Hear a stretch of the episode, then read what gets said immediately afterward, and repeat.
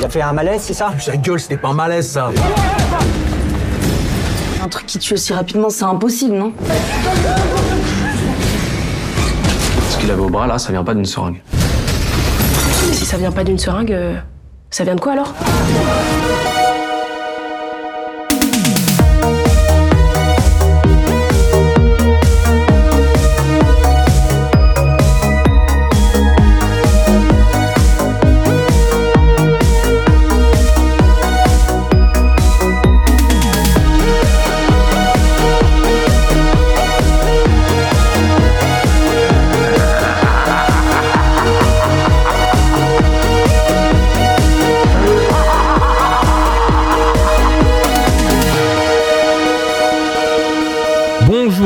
et à toutes et bienvenue dans ce nouvel épisode de Jumpscare.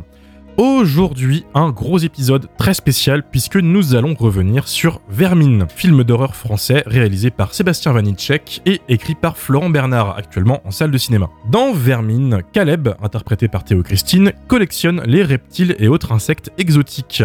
Il ramène dans son immeuble de cité délabré une araignée venimeuse qui va s'échapper et se reproduire très très vite. Ce n'est qu'une question d'heure avant que l'immeuble entier soit envahi par des araignées de plus en plus grosses et de plus en plus énervées.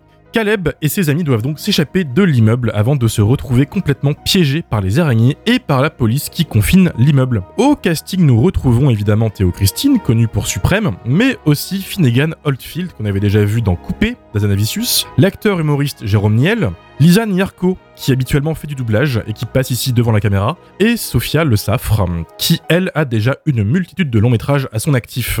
Une belle bande de guerriers et de guerrières que Sébastien Vanitschek, le réalisateur, a balancé sur un tournage mouvementé, puisque de nombreuses séquences du film ont eu recours à des vraies araignées pour le tournage.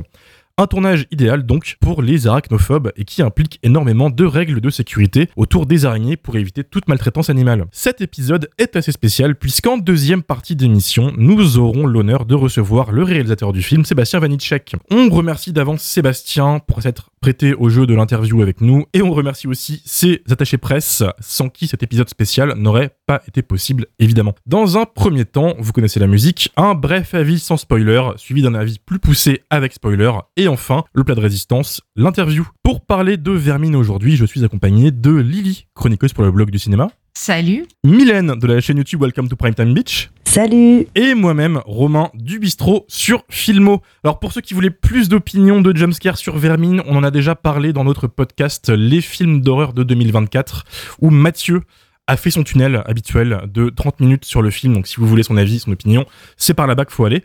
Amélie aussi n'est pas là, mais elle a bien aimé le film, il me, il me semble, elle avait bien apprécié.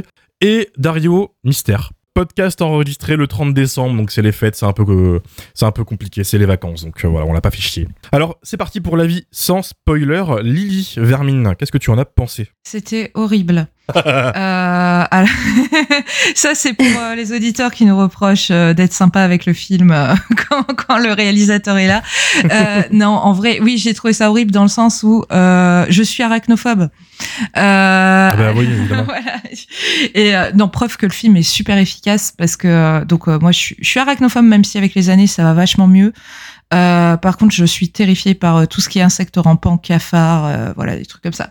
Et euh, du coup, pour quelqu'un qui craint les insectes et tout, euh, Vermine c'est un pur film d'horreur. Voilà, et ça fonctionne hyper bien. Et en plus, le film a l'intelligence, c'est pas du spoiler, d'utiliser une variété d'araignées du désert qui ressemble un peu à notre araignée commune. Elle a des pattes toutes fines. Et le réalisateur nous a dit que euh, c'était une vraie euh, volonté dans le sens où euh, il aimait pas euh, les grosses migales qu'on peut voir par exemple dans Rack Attack, qui, qui en fait sont trop éloignées de nous et de nos cultures. Et, euh, du coup, le fait d'avoir des araignées, même si elles deviennent géantes, euh, qui ressemblent à celles qu'on a chez nous, ça ajoute à la peur. Et puis aussi, euh, le, euh, c'est super bien géré. On part de la petite araignée qui te fait peur dans ta salle de bain et arriver à un énorme truc absolument terrifiant. Oui. Euh, Il y a un sens de la progression dans l'horreur qui est qui fait que euh, c'est pas what the fuck, même si des araignées Mhm. de 3 mètres de long c'est euh, n'importe quoi techniquement. Euh, et en fait, ça fait que tu y crois vraiment. Et euh, que du coup, euh, l'horreur euh, est constante. Et euh, du coup, j'ai j'ai vraiment adoré. Et puis aussi, euh, je pense que tu vas dire ça, euh, Romain, j'ai peur euh, de te voler ta take. Mais du coup, c'est un un vrai film d'horreur français qui s'excuse pas d'être un film d'horreur. Je, je, reprends ta formule parce qu'elle est très juste. Euh, c'est euh, c'est un vrai euh, dans le film de genre français, on a toujours des démarches un peu intellectualisantes du genre. Et là ici, même si le film a un message est super bien écrit et même assez subtil, euh, ben on a mmh. quand même le truc on va, euh, on va faire du fun, on va faire peur avec des araignées géantes. Donc euh, c'était hyper rafraîchissant et super plaisant à voir. Quoi. Donc ça commence plutôt bien pour Vermine du côté de chez Lily. Mylène, de ton côté, rapidement, sans spoiler. Alors moi j'avais très très hâte de voir Vermine parce que, euh, bon je regarde pas les bandes annonces, mais j'avais trouvé l'affiche assez incroyable, elle est super belle. D'ailleurs je l'ai déjà commandé à mon petit cinéma de campagne pour l'afficher sur des murs que je n'ai pas. Et euh, du coup, j'avais trop hâte de voir ce que ça pouvait donner, sachant que pour le coup, moi, je suis pas arachnophobe. Mais je l'ai vu à côté de Lily qui était arachnophobe et ça c'était très très drôle. Et on a eu la chance de le voir en avant-première à Lyon du coup. Et euh, donc je savais pas trop si ça allait matcher sur moi parce que bon bah je dis souvent euh, moi euh, les insectes, les crocodiles, les alligators, tout ça c'est pas mon truc. Vraiment, euh, souvent, je me fais un peu chier, je trouve ça kitsch. Euh, effectivement, quand je pense euh, à araignée, je pense à arachnophobia. Je crois que c'était ça le vieux film. Et il y a un truc, par contre, qui me fait peur avec les araignées, c'est quand les araignées sortent des oreilles.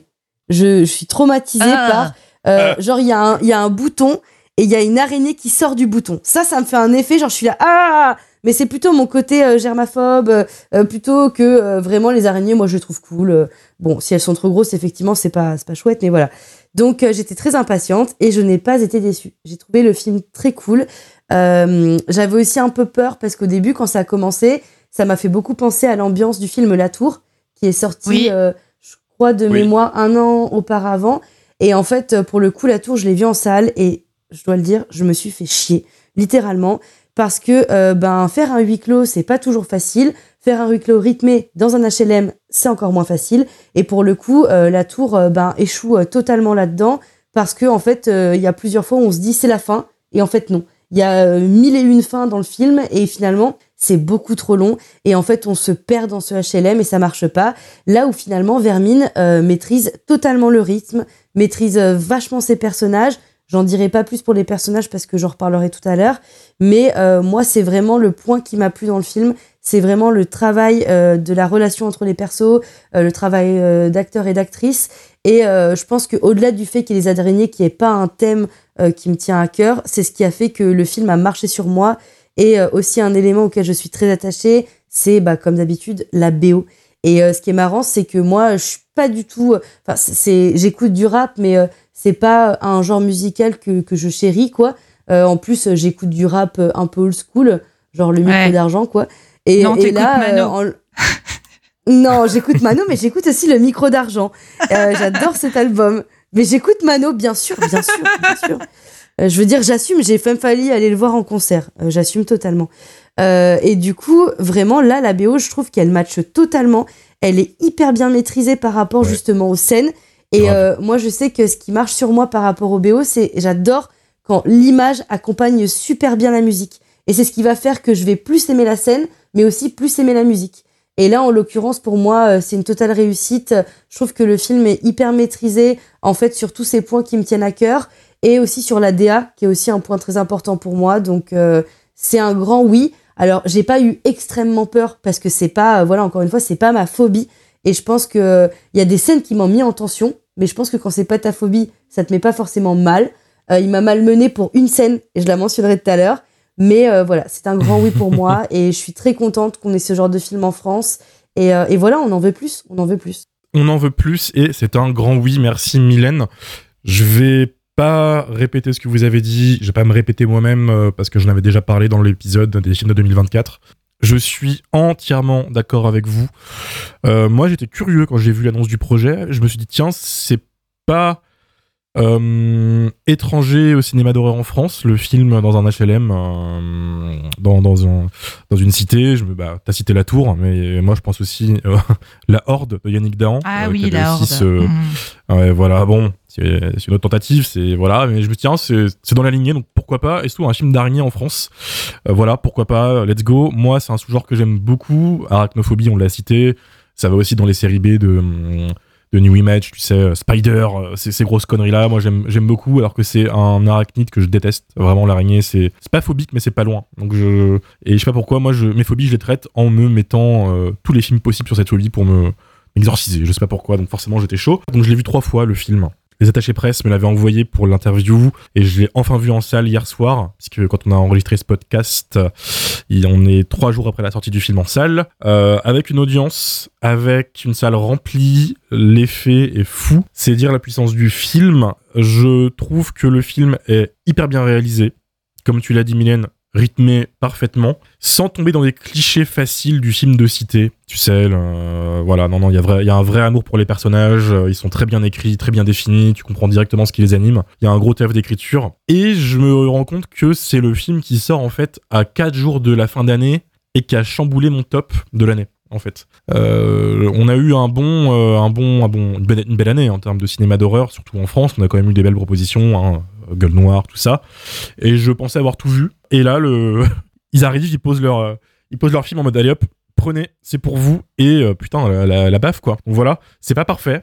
Sans aller dans les spoilers, je trouve le dernier acte un tout petit peu plus brouillon euh, au niveau du, montage et de la mise en scène. Euh, tu sens que euh, voilà, il, il fallait clôturer. Tu sens que c'était un peu moins maîtrisé que le milieu du film, qui est une euh, masterclass de tension. Vraiment, euh, quand vraiment les araignées envahissent l'immeuble, c'est c'est fabuleux et tu découvres un peu la sensation de, bah, la montagne russe. Et euh, tu perds un peu ça à la fin, c'est dommage. Et je peux pas vraiment développer sans les spoilers, donc on, on va y venir juste après. Petite gommette sur le casting, j'avais très peur de Jérôme Niel, que j'adore. hein. Jérôme, si tu écoutes ce podcast, euh, je suis là depuis la ferme Jérôme, il n'y a pas de souci. Mais je me dis, putain, Jérôme Niel dans un film d'horreur, audacieux. Et en fait, ça passe super bien. Euh, il rajoute les, les touches comiques, mais il est assez touchant, ce con, quand même. Euh, avec euh, le fameux Matisse. euh, voilà, Matisse nique la police, les, les vrais savent. Puis, enfin, comme c'est des vraies araignées sur le tournage, les réactions des, des acteurs, elles sont fabuleuses, quoi. Tu sais que c'est des vraies réactions. Quand Finnegan Oldfield veut rattraper une araignée dans la salle de bain, tu sais que c'est vraiment Finnegan Oldfield qui est en train de se chier dessus parce que l'araignée, elle fait 20 cm et qu'elle est énervée en face, quoi. Donc, donc voilà. Pour moi, c'est un, c'est un gros oui. Imparfait, mais euh, je vais citer François Co qui était là dans notre podcast de 2024. Comme il a très bien dit, c'est imparfait, mais on s'en fout. Et en fait, c'est exactement ça. C'est c'est pas parfait, mais quelle belle baffe quand même, quoi. Vraiment. Je propose qu'on passe à l'avis avec spoiler pour développer un peu plus. Lily, est-ce que tu veux commencer? Euh, pour moi, Vermine, c'est un vrai petit miracle de Noël. Parce que euh, j'avais euh, pas eu aussi peur devant un film d'horreur français depuis Shaitan. Et encore, euh, Shaitan avait un côté un peu plus autorisant que divertissant. Euh, du coup, euh, Vermine m'a paru comme un réel aboutissement. Dans la mesure où il y a 17 ans dans Shaitan, pour mettre en scène des personnages de banlieue dans un film de genre, on choisissait encore une perspective un peu plus Même si bien sûr, euh, donc les mecs de Courtrajmé, qui est le collectif du, euh, du réalisateur de Shaitan, donc Kim Chapiron, euh, donc les mecs de Courtrajmé, il y a 17 ans, ils ont quand même contribué à mettre un grand coup de pied dans la fourmilière et il fallait à ce moment-là mettre un grand coup de pied dans la fourmilière. Parce qu'à mon sens, euh, Shaitan est super important dans le genre français récent. Et euh, je pense que Shaitan a permis d'ouvrir la porte en France à plein de variations sur le genre et surtout d'ouvrir le genre à de jeunes auteurs. Jusqu'à arriver aujourd'hui euh, à des choses comme Vermine. Donc euh, je, je, je répète encore une fois la formule de Romain, mais qui est un film d'horreur qui ne s'excuse pas d'être un film d'horreur et qui met en scène des personnages de banlieue sans s'excuser non plus. Et surtout qui porte un message assez juste sur la banlieue. Il n'émane pas de quelqu'un comme euh, Romain Gavras qui la fantasme, mais de quelqu'un qui la connaît. Même si j'aime beaucoup Gavras, hein, c'est pas la question. Gavras, il Oui. est pas maladroit comme l'a été Guillaume Niclou euh, avec La Tour. Parce que La Tour, euh, dans, Mylène en parlait, mais l'autre problème de La Tour, c'est que c'est un film qui ne se rend pas compte, qu'il opte pour un point de vue condescendant et misérabiliste sur la banlieue, et le tout dans une démarche arty, intello, métaphorique qu'on ne supporte plus, quoi, en fait. Totalement. Donc je trouve que euh, voilà, euh, je trouve que Vermine est absolument rafraîchissant. En plus d'être un super film d'horreur, comme j'ai dit tout à l'heure, euh, bah, du coup euh, moi je suis arachnophobe et j'ai super peur de certains insectes. Euh, donc clairement le film m'a mis super mal, mais j'ai adoré le tour de manège parce que ça capte vraiment la panique de l'arachnophobe à la vue de la petite araignée dans la salle de bain. Euh, moi la scène de la salle de bain, j'étais euh, en PLS. En sueur. Euh, Ah ouais. grave. voilà, c'est euh, moi dans ma salle de bain euh, qui fait tout pour éviter l'araignée et se barrer en courant quoi. euh, mais Et puis, comme je disais tout à l'heure, ça part dans la surenchère, mais euh, c'est assez progressif pour qu'on sente le piège se refermer à la fois autour des personnages et du spectateur. Donc, euh, parce qu'on est, on se retrouve nous aussi du coup dans ce huis clos euh, avec cette peur euh, de euh, de l'insecte, euh, de, euh, j'ai pas envie de dire env- envahisseur plutôt, euh, de l'indésirable, tu vois, menaçant. Oui. Euh, La vermine. voilà, la vermine, oui. Il est bien trouvé ce titre. Bah du coup, comme nous, comme ça joue quand même sur le fait que la majorité des gens aiment pas trop les insectes, tu vois, donc du coup on est enfermé avec eux, avec ce truc qui nous fait un peu peur. Et euh, donc j'ai trouvé ça super intelligent, tant sur le fond que sur la forme, parce qu'il y a une très belle photo d'ailleurs. Euh, donc euh, voilà, j'ai aucun bémol sur le film, ce qui est assez rare. Même si euh, on sent que c'est un film euh, d'un auteur qui est encore jeune, même s'il a fait plein de courts métrages avant et qu'on sent qu'il a qu'il s'est beaucoup euh, exercé sur la technique et que du coup le rendu de Vermine est assez impressionnant pour un premier long. Je crois que c'est son premier long. Je suis plus sûre. C'est le premier long. Ouais, son premier long métrage. Donc franchement, euh, techniquement, euh, chapeau. Et donc pour moi, c'est une très belle réussite. Ben voilà, très belle réussite. Très belle réussite. Ça commence bien, du coup. Enfin, ça, on a capté que tout le monde avait apprécié ici. Ça va être un podcast assez unilatéral, puisque les gens se rendent compte qu'on a aimé le film. On va encore dire qu'on est des vendus. Mais bon, on assume. On tient à rappeler que c'est nos avis, qu'on est libre hein, euh, de, de penser ce que ça. On n'a pas de, de pression. On n'est pas influencé par euh, l'avenue du cinéaste derrière le film. Mylène, euh, toi, avec spoilers, et qu'est-ce que tu en as pensé du film? Et ben, comme je disais tout à l'heure, euh, en fait, euh, vraiment, pour moi, le coup de cœur, c'est l'écriture des personnages. Euh, souvent, j'ai, même si j'aime, j'ai de l'empathie pour les personnages, je mets un moment à cerner leur personnalité, à rentrer dans le film. Et là, en fait, ce que j'ai beaucoup aimé durant mon premier visionnage de Vermine, c'est que tout de suite, j'ai eu beaucoup d'amour pour le personnage de Caleb, alors que, en fait, on ne savait rien de lui. Et en fait, ce que j'ai bien aimé, c'est qu'il y a vraiment un juste milieu entre euh, la douceur qu'il a envers euh, donc euh, les gens qui vivent dans son immeuble, envers même ben la femme de ménage, envers son immeuble, envers euh, du coup ses insectes et aussi cette euh, incompréhension, ce manque de communication. Ça c'est un truc après l'avant-première, on en avait beaucoup parlé du fait que bah c'était un film sur euh, voilà sur le, manque de dialogue, de communication entre les personnages et en fait ce qui m'a frappé quand je l'ai revu une deuxième fois, j'ai compris pourquoi j'avais tant aimé le film. Du coup, c'est que au-delà du, du fait que ça soit un film qui parle du manque de communication, c'est aussi un film euh, qui fige en fait ses personnages et euh, qui, euh, comme euh, ces insectes, en fait, sont complètement bloqués dans cet immeuble, bah, parce que c'est un huis clos et parce que du coup il y a toutes ces araignées, mais aussi parce qu'en fait ils sont euh, quelque part euh, toujours renvoyés en fait à cette euh, vie en HLM. Euh, le personnage de Finn, par exemple, c'est le seul qui va du coup réussir à, s'extraire de cette vie et finalement en fait il, va mourir dans cet immeuble comme le personnage de Jérôme Niel. Mais je trouve que là où c'est où c'est très beau et c'est ce qui m'a beaucoup touché euh, en termes donc de traitement des personnages, c'est celui de Claudia où en fait on a tout ce truc euh, où euh, c'est une mère de substitution pour Caleb euh, où du coup il éprouve beaucoup d'amour pour elle et on voit qu'il est à la fois content qu'elle qu'elle euh, ait une vie ailleurs, mais du coup, il veut pas vraiment qu'elle parte euh, parce que du coup, encore une fois, c'est sa mère de substitution. Et du coup, euh, bon bah là, euh, gros spoiler, mais c'est la partie spoiler. euh, quand ils vont se rendre compte en fait qu'il y a une espèce d'invasion d'araignées et que et que ça commence à clairement sentir le sapin, euh, du coup, le personnage de Jérôme Niel et Caleb vont aller chercher en fait leurs voisins parce que et ça aussi c'est un point que j'ai aimé, contrairement à La Tour, c'est que euh, dans les films euh, comme justement La Tour ou encore High Rise, euh, on nous crée des mini-sociétés et tout le monde veut se tuer, euh, il y a du cannibalisme, enfin ça devient la fête du slip et moi c'est un truc qui me saoule. Et en fait ce que j'ai bien aimé, alors bien sûr on a des persos dont un qui est très violent et complètement bené, on a envie de lui mettre des coups de pelle, mais euh, globalement en fait ce qu'on voit c'est l'entraide euh, dans cet immeuble. Et ça j'ai Mm. trouvé ça très très chouette. Et du coup en fait euh, il va vraiment euh, pas vouloir lâcher ses voisins jusqu'à ce qu'on lui dise qu'il ait plus le choix. Et justement il retourne chez Claudia et le personnage de Jérôme Niel arrête pas de lui dire elle n'est plus là, elle est partie, elle n'est pas là et lui dit non, elle est encore là, elle est encore là.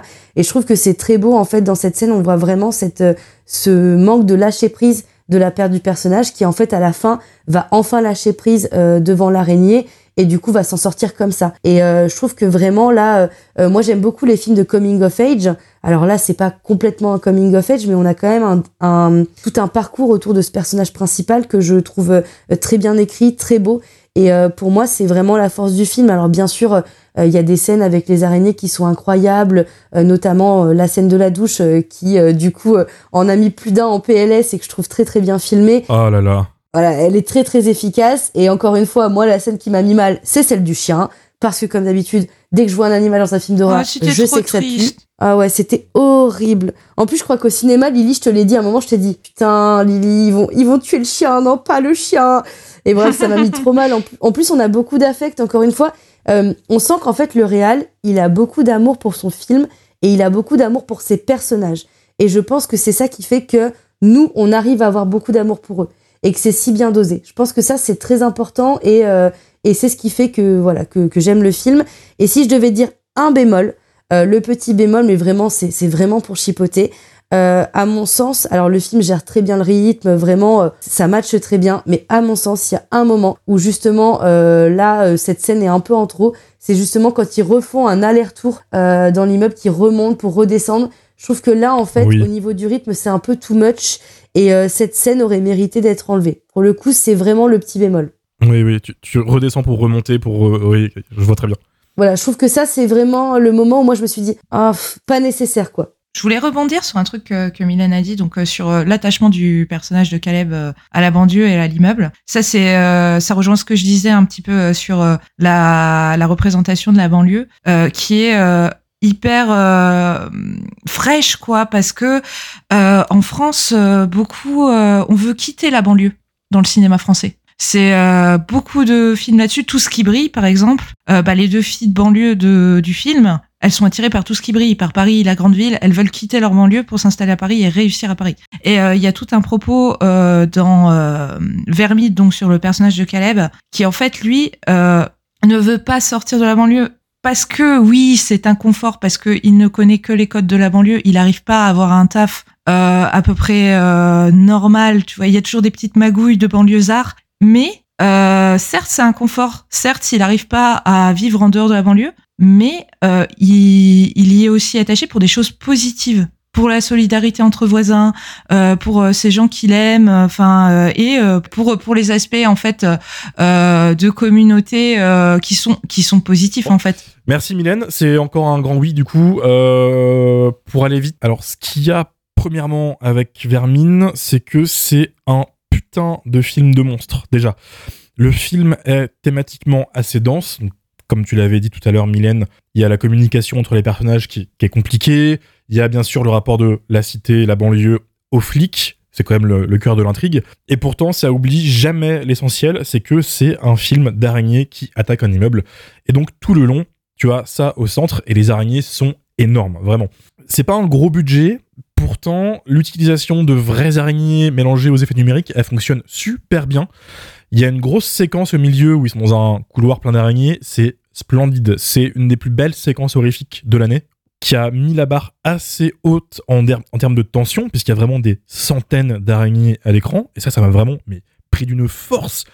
Tout que, à côté, bah, c'est super bien joué, en fait. Quand tu mets du vrai décor et des vraies créatures en face des acteurs, et bah, ça fonctionne. Alors, comme je l'ai dit tout à l'heure, Jérôme Niel, euh, j'ai j'ai beaucoup aimé, mais surtout, enfin, euh, tout le reste, euh, que ce soit les réactions des filles qui, je pense, ont pas aimé les araignées, les, euh, les deux gars, euh, Théo Christine et Finnegan Oldfield, qui jouent du coup des potes un petit peu euh, brouillés, bah c'est super bien écrit et ils jouent très très bien. Parce que les mecs ont en face d'eux des vraies toiles d'araignée avec plein de créatures cheloues dedans, donc évidemment ça passe super bien. Et la caméra capte toujours bien leurs expressions faciales quand ils se font euh, bah, aggro par une araignée, donc notamment dans la séquence de la salle de bain où Finnegan Oldfield tente de choper une araignée. C'est super bien joué parce que du coup, bah, c'est c'est du réel en fait. Et c'est ça qui fonctionne super bien dans ce film. Alors du coup, je l'ai dit tout à l'heure, c'est imparfait. J'ai quand même cette impression que le film introduit énormément de personnages au début, pendant 30 minutes, et qu'il y en a beaucoup qui se font éjecter très rapidement du film. Alors je serais curieux de voir un montage euh, plus long, voir ce qu'ils ont coupé, voir ce qu'ils ont gardé, etc. Tu parlais de Claudia, Mylène, personnage que j'ai adoré, elle te met en confiance directement en une séquence. Vraiment, c'est ta mère. Tu la vois, t'es en mode, oui, fais-moi un câlin, Claudia, fais-moi un, cal- fais-moi un câlin. On la voit une séquence, on la revoit une séquence plus loin, morte, Et c'est un peu le cas de beaucoup de personnages introduits, tu vois. Il y a euh, les, plus jeunes, les les adolescents qui font, qui font péter des pétards au début. Alors, ils sont là pour introduire le fameux sac à dos avec les pétards, mais on les revoit un peu à la fête de Claudia et on les revoit juste à moitié morts dans l'escalier à un moment dans une séquence clipesque. Et je me suis dit, ah, ils sont là, putain, c'est vrai, j'avais oublié. Et, et ben voilà, c'est un, peu dommage, parce que j'aurais bien aimé les voir interagir un peu plus, voir un peu leur réaction à l'invasion, etc. Enfin, moi, Claudia, euh, gros coup de cœur, et un peu déçu du coup de l'avoir éjecté du film euh, comme ça. Après, je, je pense que, en fait, euh, mais peut-être que je me trompe, hein, euh, j'ai l'impression qu'ils sont pas là que pour le body count. J'ai l'impression qu'ils sont là pour construire le personnage de Caleb. Les gamins Oui. sont là pour montrer qu'il tient en l'immeuble. Euh, Claudia est là pour montrer Oui. que c'est sa mère de substitution. Le papy est là pour montrer qu'il va vouloir le sauver même euh, jusqu'à ce que, ben justement, le personnage de Jérôme Niel lui dise non, Mhm. là il faut le laisser. Et il y a aussi un truc horrible sur la mort du papy.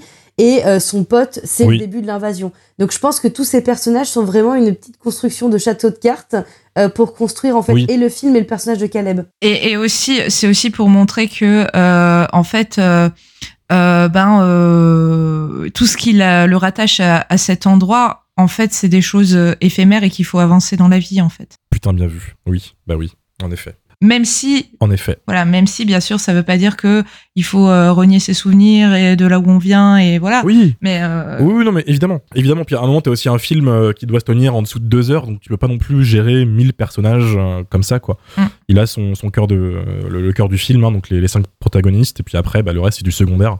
Oui. Mais on voit très peu, au final, l'invasion du point de vue des autres riverains. Tu vois Mathis Oui. taper à la porte d'un- d'une ou deux personnes et dire, bon, restez chez vous, il y a des araignées. Mais au final, tu vois le film qui est très vivant au début, qui pullule de personnes, euh, vite- très vite vide. Donc tu, tu, captes qu'ils sont morts, hein. mais euh, la transition est, assez rapide. Et puis je vais revenir sur ce, final, du coup. Dès que les araignées deviennent un peu plus grosses, tu perds un peu l'aspect peur. Je fais partie de ceux qui pensent que euh, une petite araignée taille normale fait plus peur qu'une araignée géante. Alors, en effet, quand t'as une araignée de 50 cm qui te saute dessus dans le film, t'es pas bien, pour des raisons évidentes. Mais c'est plus flippant, je trouve, quand c'est des petites merdes de 10 cm que tu vois dans le coin de l'œil disparaître oui. euh, sous tes yeux. Parce que le film fait beaucoup ça. Il fait beaucoup ça au début. Euh, bah, euh, une des protagonistes qui est dans la salle de bain, elle se regarde dans le miroir. Derrière elle, t'as cinq araignées qui sortent et qui se planquent dans les, dans les serviettes. C'est horrible. C'est la pire des choses, ça.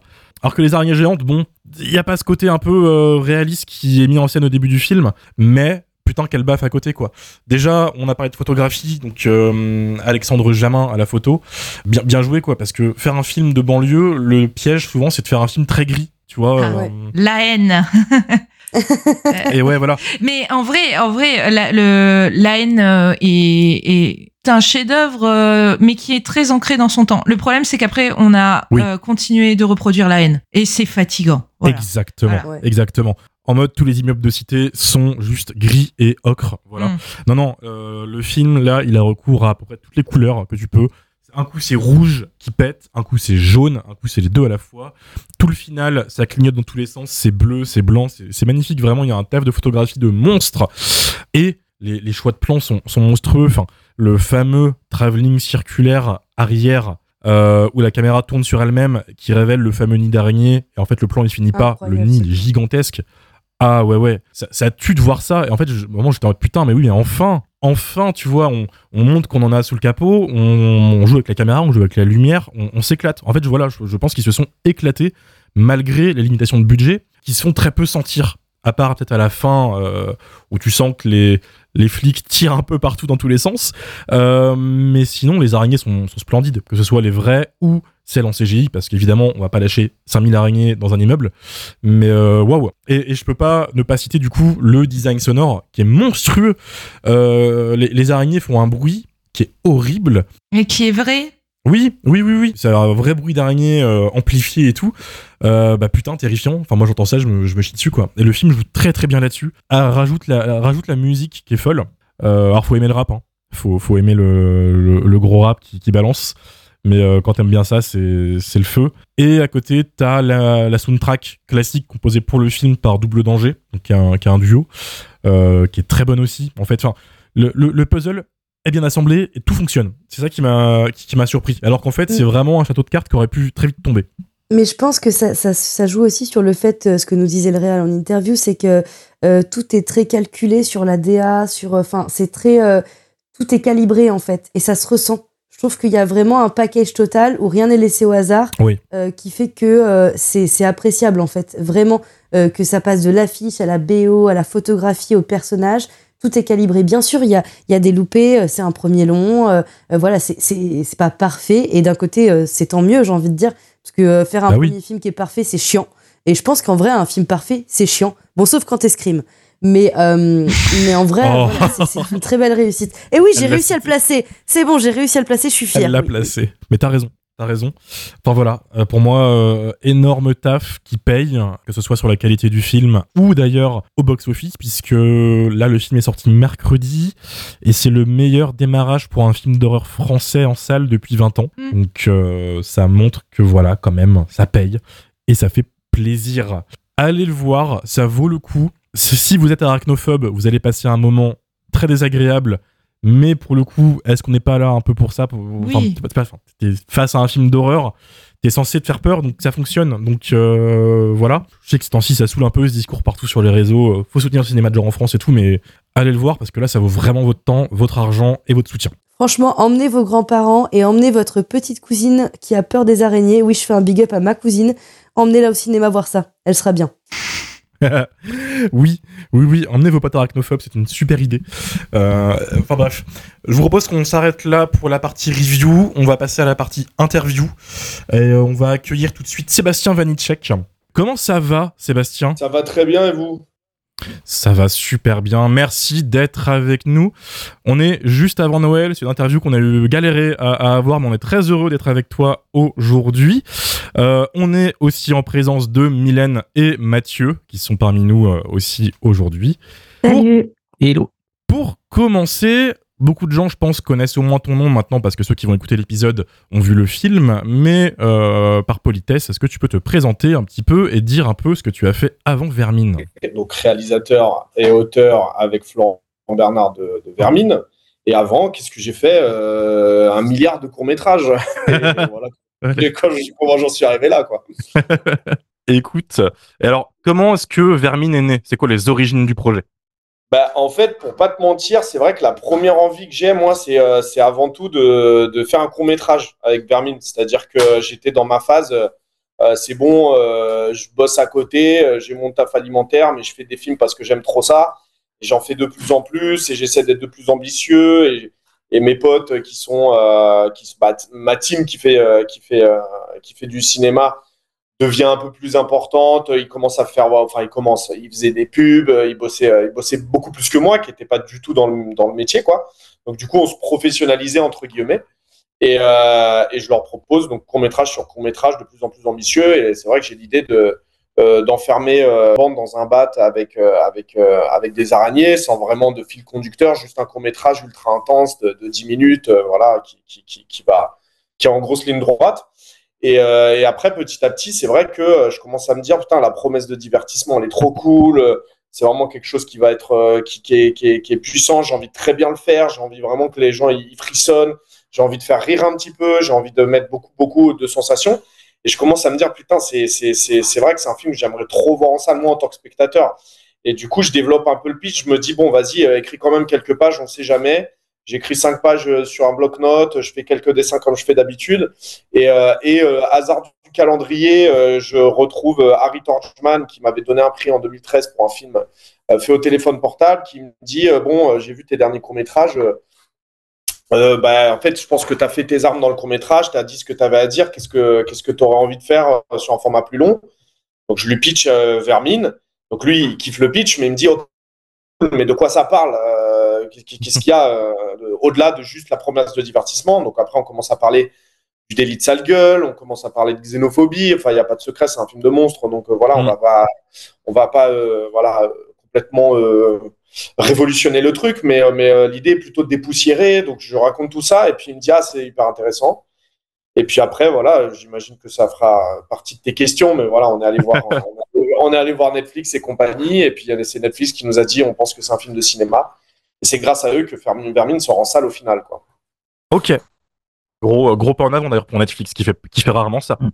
Ouais, bah ouais, carrément. Même moi, j'ai été trop surpris. Mais après, c'est vrai qu'ils nous ont dit. euh, En fait, il y a eu un truc, encore une fois, hasard du calendrier, mais j'ai sorti euh, Holo, qui est euh, une espèce de Scarface avec des cartes Pokémon euh, Oui. Euh, sur YouTube, on l'a balancé euh, comme ça, euh, sans promo, sans rien, euh, genre à peu près euh, à l'été 2022, quand je commençais à tchatcher un peu euh, Netflix et qu'ils regardaient un peu et que ça parlait avec Harry. Et, et en fait, ils l'ont vu et ils ont vu en fait la promesse d'image, de son, etc. Et ils se sont peut-être dit ah ouais, en fait, on a bien envie d'enfermer les gens dans une salle pour mater, euh, pour mater Vermine quoi. Et euh, je trouve que leur le move est trop cool de la part de, de Netflix en Tu m'étonnes. fait. Mais du coup, ça c'est un truc en fait tu nous avais euh, un petit peu raconté en fait à demi mot quand on était à l'avant-première il y a quelques jours, Euh, parce que voilà, on est deux en fait dans l'équipe à avoir déjà vu le film et euh, du coup t'expliquais en fait un truc qui m'avait fait halluciner, c'est que le temps de production en fait du film avait été extrêmement rapide.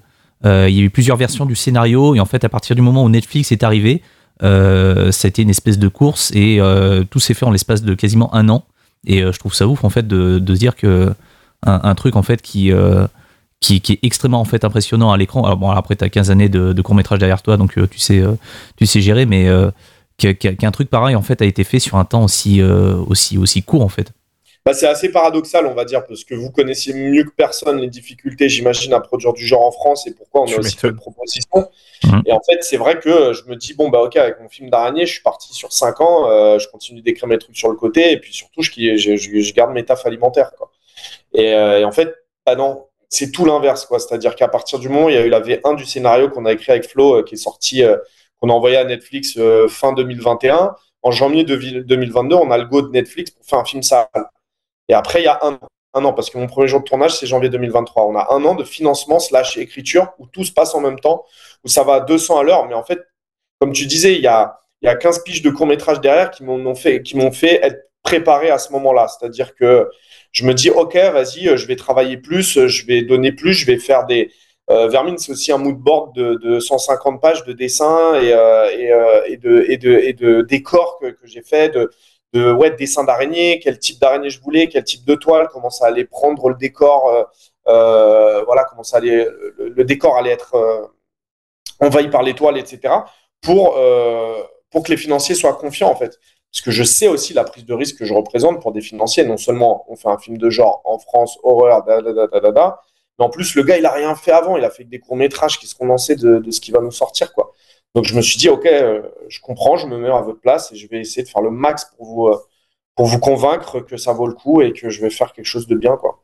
Donc, en fait, c'est énormément de taf. Hein, et après, c'est, euh, c'est, voilà, faut être le plus préparé. Donc, un an, je pense qu'en un an, on a fait l'équivalent de deux ans de travail aussi. Donc, c'était juste plus rapide, quoi.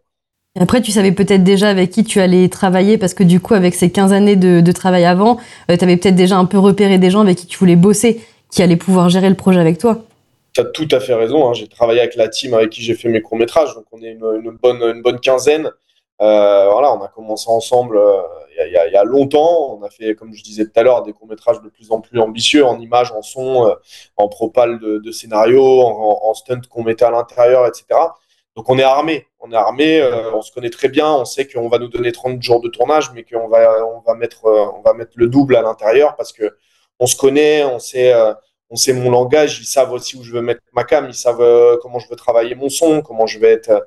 voilà, on travaille la DA comme des chiens pendant, pendant toute la prépa. Et une fois qu'on arrive sur le plateau, en fait, ça roule parce que tout est carré, les storyboards ils sont affichés, les, euh, les discussions elles ont été faites, euh, tout, est, tout est contrôlé pour que quand on arrive sur le plateau, il n'y ait plus que un côté. euh, L'aléatoire peut arriver maintenant, c'est-à-dire que voilà, les aléas du tournage peuvent arriver. Nous, on est prêts. on s'est armé, on s'est armé de fou pour faire ça. Mais tu as tout à fait raison, c'est la team.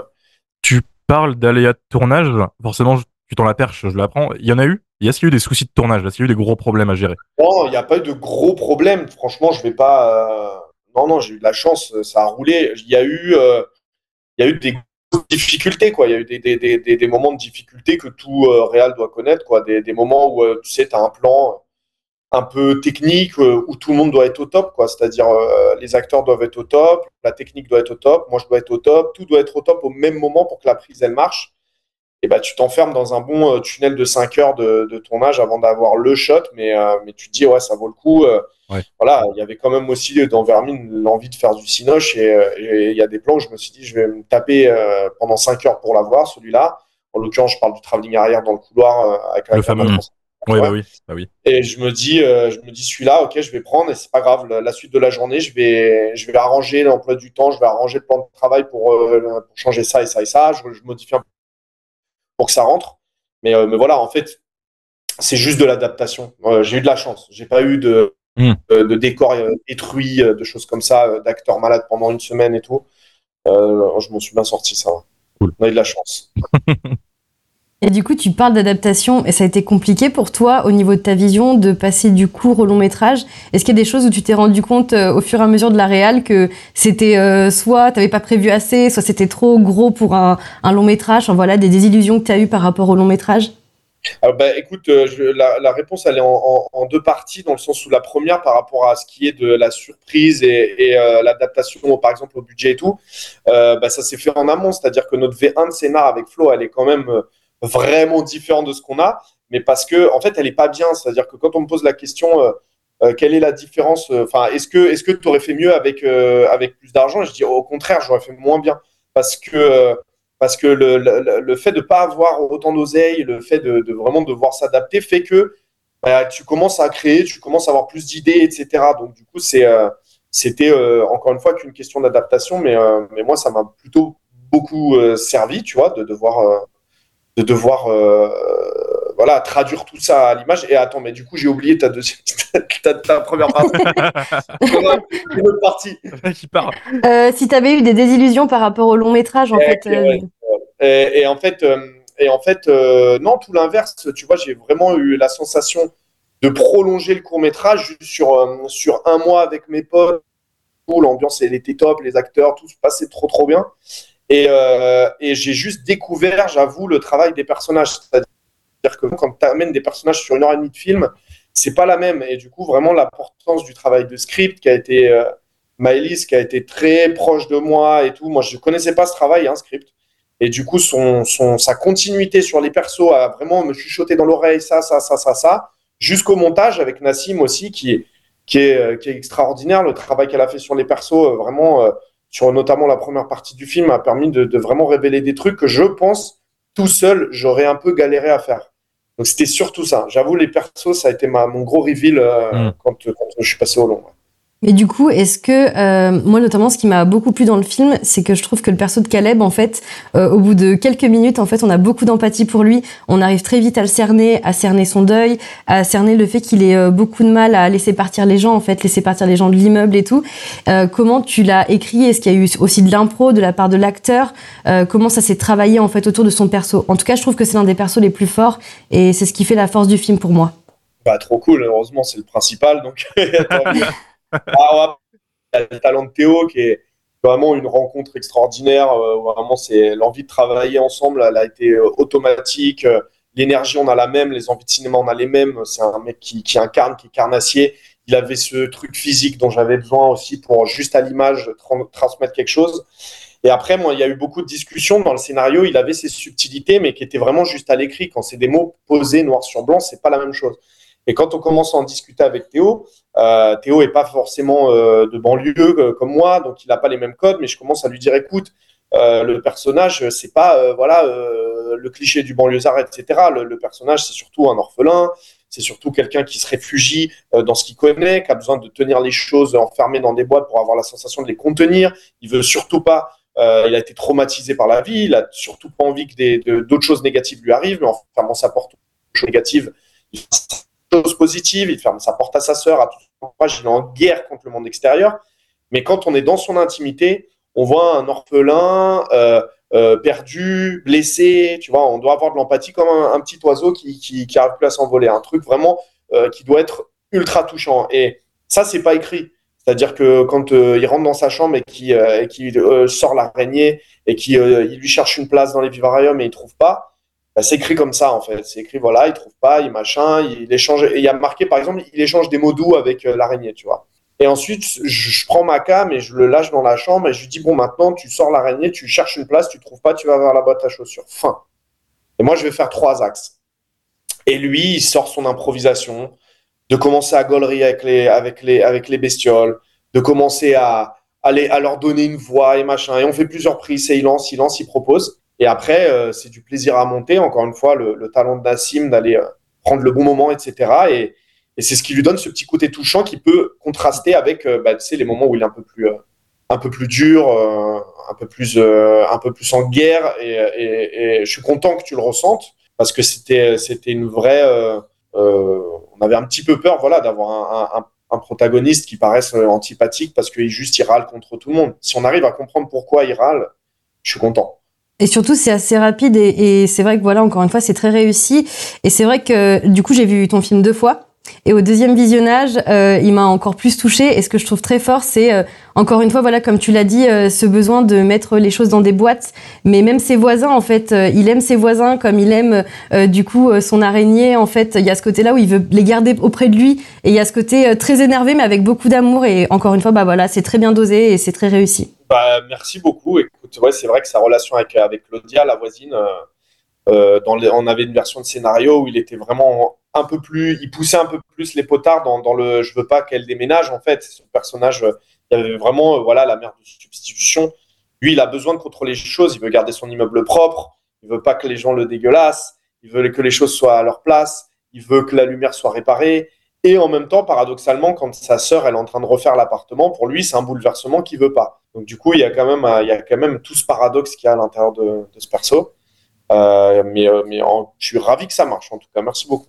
Il y a d'autres stars dans, dans le film, faut qu'on en parle, à un moment c'est les araignées quand même. J'ai cru comprendre que vous avez filmé avec des vraies araignées. Il y a forcément des problématiques avec ça. Euh, déjà, est-ce qu'il y avait des cas d'arachnophobie sur le plateau? Ouais, carrément, bien sûr, c'est 8% de, de la planète, donc tu te doutes bien qu'on en avait. Ouais, tu Euh, on avait les filles, on avait Sophia et, et Lisa qui étaient euh, vraiment un peu comme ça, euh, mais, euh, mais qui ont fait vraiment le travail qui, que, que- dont je parle dans le film, quoi. C'est-à-dire d'arrêter de, juger quelque chose pour la couverture et pour ce qu'il y a en apparence. Et du coup, elles ont petit à petit, elles se sont rapprochées de ces bébêtes et, et Karim, notre, notre éleveur, a fait vraiment un super travail. Il est tellement amoureux de ces bêtes qu'il qu'il a envie que tout le monde les comprenne. Donc du coup, euh, très vite, en fait, tout le monde a commencé à s'habituer, les comprendre et voir et comprendre que c'est des petites choses fragiles, euh, voilà, qu'on qu'on ont plus peur de toi que toi d'elle, quoi. Mais sinon, pour l'anecdote marrante, non, on a notre assistante cam, donc celle qui fait, qui sert à avoir une image nette, donc elle, c'est très importante, qui a dû se faire, euh, qui a dû se faire hypnotiser pour faire le film, parce que c'était vraiment la team image. Ah ouais. avec Alex et euh, le chef op et, euh, et ouais, euh, elle, allait se faire hypnotiser et après elle est allée à la ferme tropicale, donc euh, l'endroit où Karim bosse, pour aller au contact des, des araignées. Et maintenant, ça va, elle vit une, une belle histoire d'amour avec elle, quoi. Ah, T'as pas le Et choix, on a une, directrice de post-prod qui a carrément quitté le truc. Euh, dès qu'on a commencé à mettre des araignées VFX, mais tu sais, les trucs jaunes dégueulasses qui bougent pas les pattes, là, elle a fait OK, dès que ça va bouger, ça va du, coup, euh, du coup, elle a laissé la main à une autre, euh, à une autre directrice de post-prod avec qui ça s'est trop bien passé. Mais comme tu as dit, c'est quand même des... c'est fragile une araignée. Il y avait quand même un gros taf pour les protéger. Par exemple, elle bouge sans arrêt rapidement. C'est pas risqué pour elle un tournage comme ça? Mmh. Alors c'était méga important pour moi, sachant que ça fait partie des, des- messages du film, euh, notre rapport à l'animal euh, et le rapport à ce qu'on comprend pas, ce qu'on considère comme bestial, mais pour moi je trouve que quelque chose de bestial n'est pas péjoratif, c'est juste faut arrêter de vouloir tout euh, humaniser et donner une conscience humaine, tu vois, pour qu'on Ouais. soit touché par les choses. Euh, donc du coup le rapport de, de- de tout le monde aux animaux était important pour moi et les conditions de travail des, des araignées c'était méga méga important. Euh, donc on a fait tout ça vraiment dans le dans le. En fait, elles étaient quasiment mieux traitées que nos acteurs dans le sens où tu sais, elles faisaient une prise et après c'était fin. Heureusement, on en avait 200. Donc du coup, on Ça pouvait vraiment, on pouvait tourner euh, et on faisait super gaffe, quoi. C'est-à-dire qu'une araignée, c'est pas qu'elle a pas envie de travailler, mais une araignée où tu vois que vraiment c'est de la peur, qu'il y a quelque chose qui se passe, tu le vois physiquement. On stoppait, on la remettait dans une boîte, on allait chercher une autre qui s'en foutait. Pareil pour, pour, pour tous les animaux et pour, et pour la chienne. Moi, j'aime beaucoup travailler avec des gens qui ne sont pas du cinéma euh, au niveau des animaux parce que j'ai tendance à croire, et peut-être que je me trompe, mais que les dresseurs pour le cinéma euh, sont là au service du film. Ce qui peut me poser problème au moment où je vois que l'animal il n'a pas envie de tourner et que le dresseur est là pour le film, donc du coup il force un peu l'animal. Alors que là, j'avais euh, par exemple la chienne qui s'appelle Gucci, bah, c'est euh, Samir, c'est son maître, j'avais tourné croix avec elle, je sais que le mec est là pour sa chienne. Il me rend service, il sait que j'aime sa chienne profondément et que sa chienne m'aime aussi et qu'elle elle- ça lui fait plaisir d'avoir des gens, des caméras, des choses. Mais, mais on est là pour la chienne, c'est-à-dire que si elle n'a pas envie de bosser, c'est, Ouais. c'est- je, je fais un autre plan, on passe à autre chose et il n'y a pas de problème. Et quand elle aura envie de bosser, on y retourne.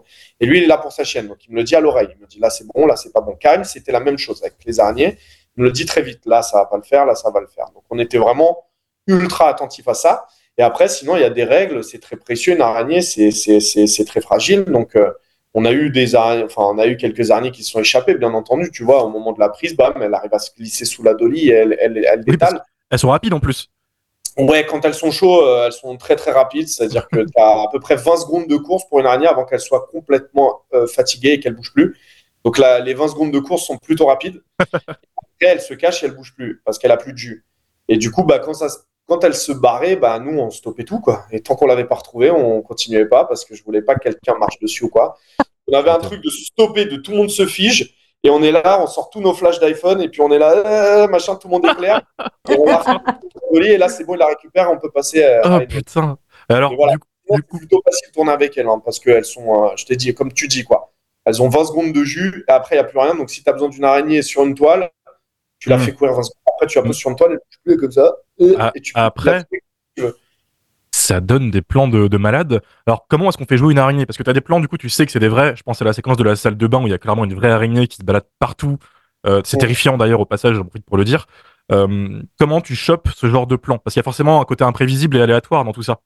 Ouais. Bah, en fait, c'est euh, simple. J'ai, enfin, c'est simple. J'ai divisé en deux, c'est-à-dire que j'ai d'abord fait passer l'araignée, ensuite les acteurs.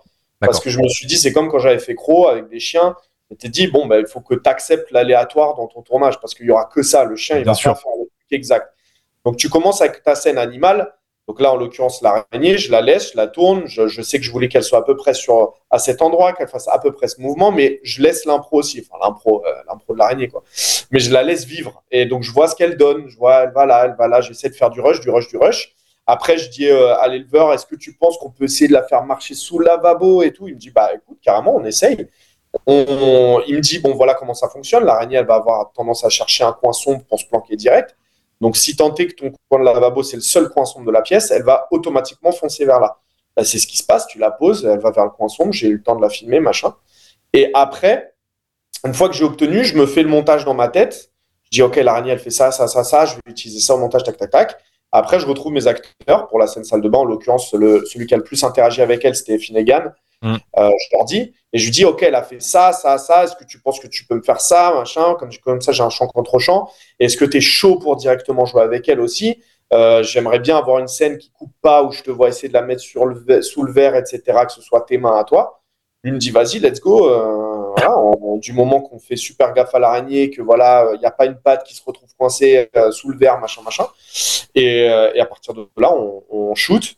Et en fait, tu, magazine de, de, de, de, l'information et après, c'est du montage. Le, euh, euh, voilà, et, j'utilise, j'utilise que la, ce que l'araignée m'a donné, quoi. Enfin, c'est elle qui choisit la scène. C'est vraiment l'araignée qui a designé la scène, c'est même pas moi, quoi. La star.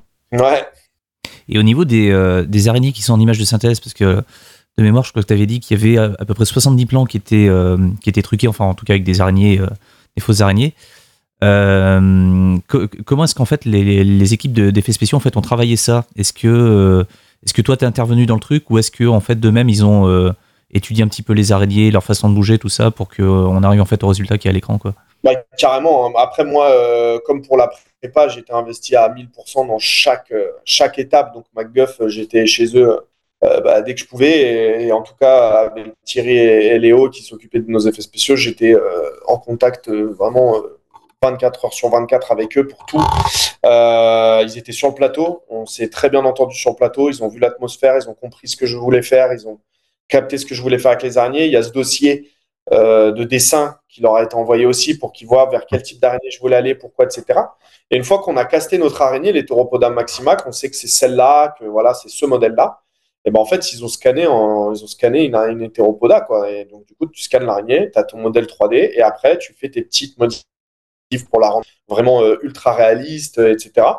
Et sinon, j'ai beaucoup filmé des vrais. Donc, du coup, on pouvait aussi faire de l'intégration de vrais, euh, juste voilà, en, la plaçant et en la relightant un tout petit peu. Et, après, encore une fois, voilà, je voulais, si je peux, je peux faire un big up à MyGuff, ils ont aussi fait le double du travail qu'ils auraient dû faire normalement, quoi.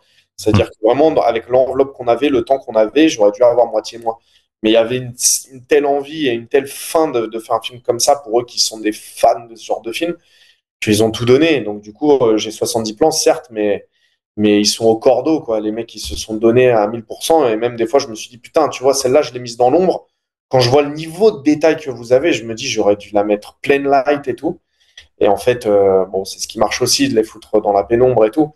Et, euh, mais voilà, ils ont, ils bossé comme des, comme fous euh, sur ce film-là. Donc, euh, c'est ma vraie araignée plus le travail de MacGuff égale ce que j'arrive à obtenir.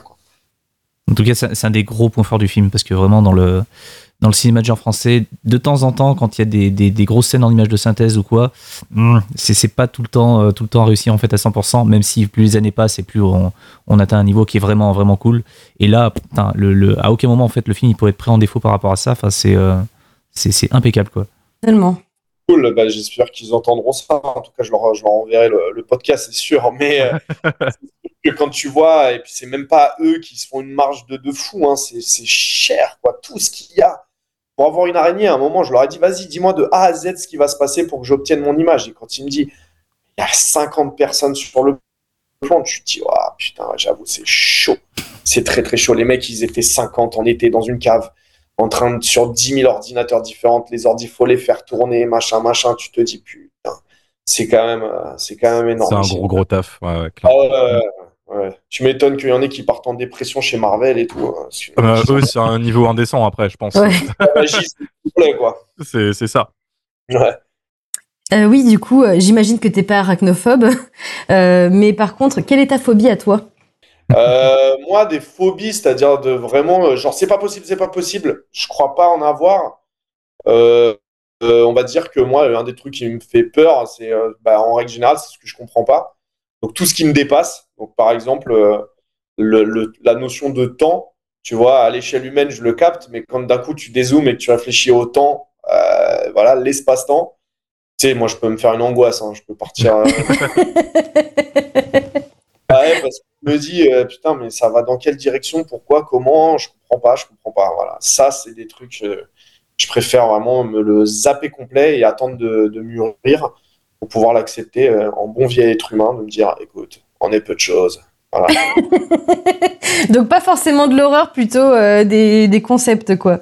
Ouais, ouais, non, l'horreur, euh, l'horreur pas trop. euh, j'ai, j'ai, j'ai été traumatisé quand j'étais, quand j'ai été petit par euh, The Grudge, qui est le premier film que je suis allé voir. Et j'ai une longue période, ouais, euh, les cheveux de japonaise, euh, où ça pouvait me terrifier. Ouais. Ouais, ils aiment bien ça, ouais. C'est, après, c'est devenu plutôt de la fascination pour, pour, pour ce truc-là, euh, dans, dans la baignoire et tout. euh, ça a brillé, quoi. C'est vrai que c'était impressionnant. Et si jamais t'étais pas parti sur un film d'araignée, t'aurais voulu faire quoi comme thématique? Et ben en fait, euh, pour rien vous cacher, moi, l'horreur, c'est un truc, euh, bah, j'aime, tu vois, mais je suis pas un hardcore fan. C'est-à-dire que, genre, j'ai des films, je vois le, le poster de Silent Hill derrière toi. Moi, Silent Hill, je, je kiffe trop, tu vois. C'est, j'aime les monstres, j'aime ça, j'aime le design, j'aime. Euh, j'en ai, je, je- mais j'ai pas le truc d'avoir vu comme Flo, euh, mon co-auteur, qui allait, il me parlait de références à la Cronenberg et machin. J'ai pas tout vu. Je manque cruellement de, de, de- de culture euh, cinéma. Et, euh, et donc, c'est pour ça qu'on a parlé de, de, de films un peu plus larges pour moi, qui étaient Alien, qui étaient Green Room et tout ça. Ouais. Et bien sûr, Les Dents de la Mer, parce qu'on va pas se, on va pas se mytho en termes de films de monstres, c'est Le classique. c'est un Ouais, peu mentor de ça. Euh, donc, j'aurais été, euh, et je le suis sur mes prochains projets, hein, je suis su- vachement sur le survival, moi. Tu vois, je suis vachement sur la notion de survie. J'aime trop m'approcher des persos et de d'avoir des trucs tout à fait normaux, une vie tout à fait banale, normale. Et il va se passer quelque chose de extraordinaire. Et là, tout va être bouleversé pour eux. Ils vont devoir se taper pour leur famille, leurs amis, leur vie.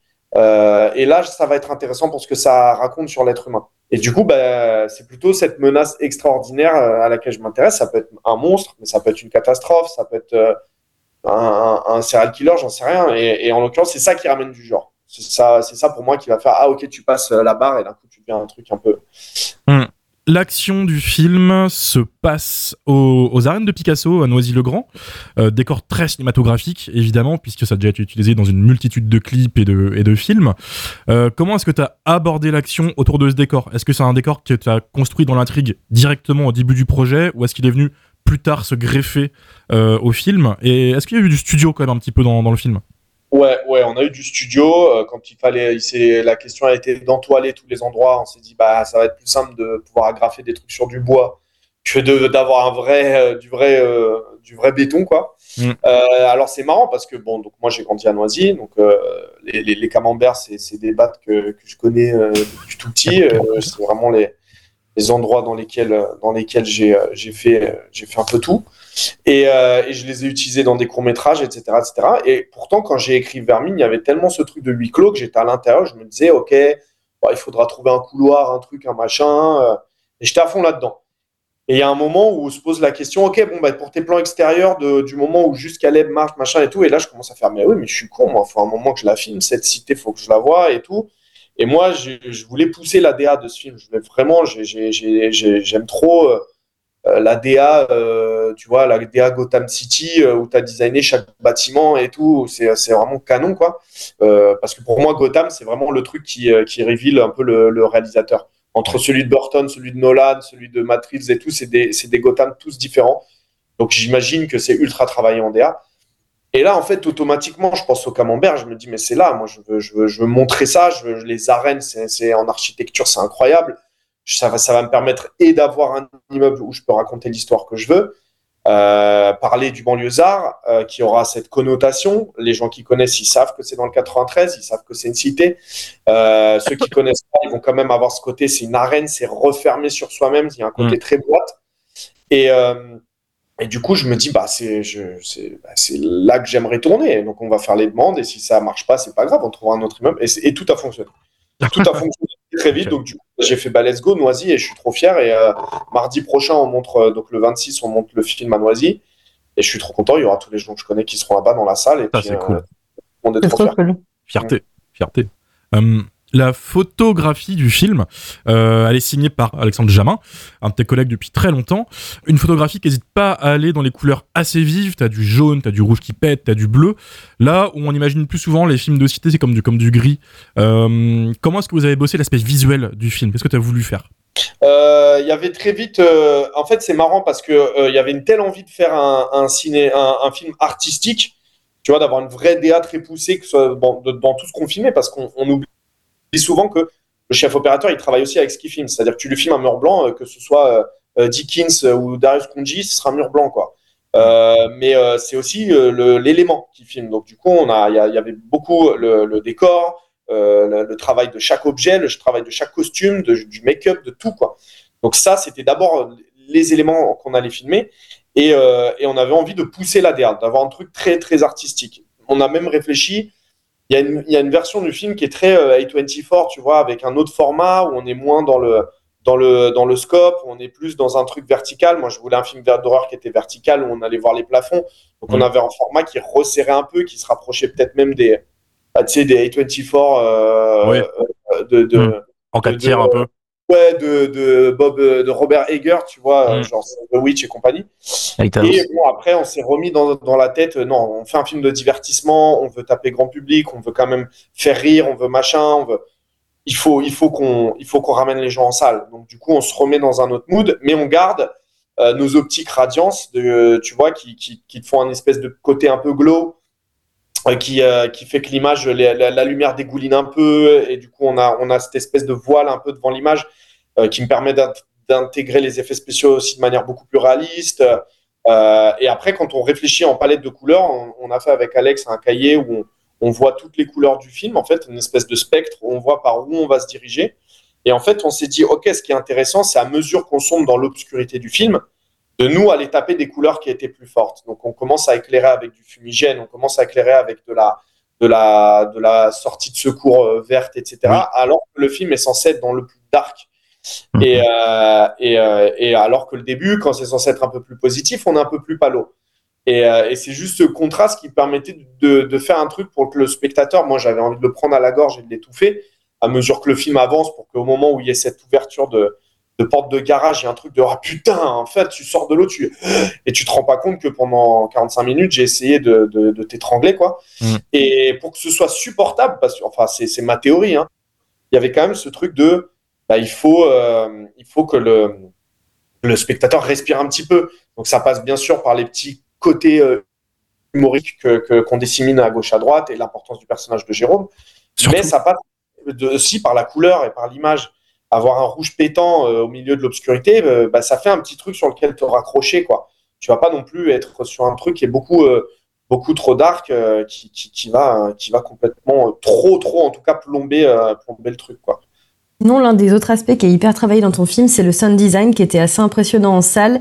Euh, Est-ce que tu t'es beaucoup investi dans justement dans ce travail de sound design? Et surtout comment on réfléchit euh, le travail du son quand on sait que son film va être vu euh, ben de en salle, mais qu'il aura une seconde vie euh, en sortie DVD, Blu-ray, qui sera vu sur une télé ou enfin voilà, euh, comment on réfléchit ça en avance? Ma team de son, bah, c'est des, des, des, énormes frappes et euh, je, suis trop feu et, on se connaît par. Ils savent que moi, c'est 80% de, mes projets, ça a toujours été le son.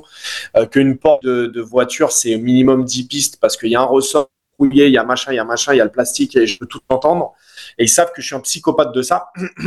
et du coup, euh, du coup on, on, le développe en amont, on développe l'ADA pour qu'une fois qu'on arrive sur ils ont les images, ils savent où aller. Et du coup, il y avait aussi, bien sûr, la grosse nouveauté pour nous, c'était les araignées de leur donner une vie, de leur donner une voix.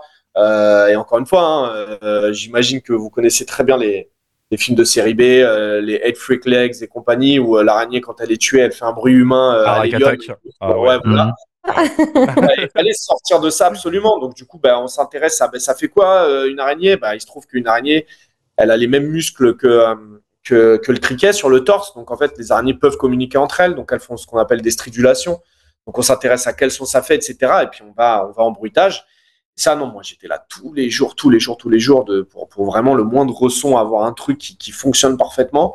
Et ben les stridulations, on les a développées, on a trouvé plein de sons euh, qui, qui pouvaient être, euh, qui pouvaient en gros euh, cumuler ensemble, donner une voix à nos araignées, surtout du coffre en fonction de leur taille, et créer ce truc un peu, un peu flippant quand tu es dans les, dans les escaliers et d'entendre en fait des, des, trucs un peu plus graves, de plus aigus, qui te laissent supposer putain celle qui fait un son grave, elle doit être bien costaud. Et, euh, et après voilà, euh, donner une voix au bâtiment. Euh, quand on a quand on tend vraiment l'oreille, ben on a donné vraiment une vie à ce bâtiment, c'est-à-dire qu'on lui a on lui a donné des, des sons métalliques parce que à mesure qu'on s'enfonce à nouveau dans le film, il fait presque si tu tends l'oreille le, le son d'un d'un navire qui est en train de couler. Et donc, on a ces espèces de, de, de, câbles métalliques qui se tordent et qui donnent l'impression vraiment qu'on s'enfonce dans l'eau. Euh, Torres Sound Design sur Titanic, euh, au moment où le paquebot, euh, tu vois, il coule, quoi. Euh, mais c'est subtil, je te les mets en arrière, etc. Mais pour moi, c'est des choses, peut-être, on va pas les entendre, mais on va les, on va les ressentir.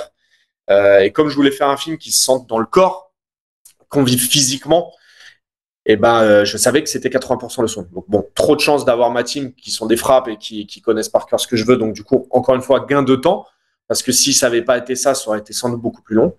Et après la partie musique où c'est exactement le même taf, c'est un, un pote d'enfance euh, qui fait ma musique, qui s'associe à Xavier euh, Co pour pouvoir euh, pouvoir développer quelque chose de, de plus, on va dire professionnel dans le sens où on est tous un peu des petites choses à gauche à droite, mais on avait besoin aussi de cet apport plus, plus pro euh, autour de nous.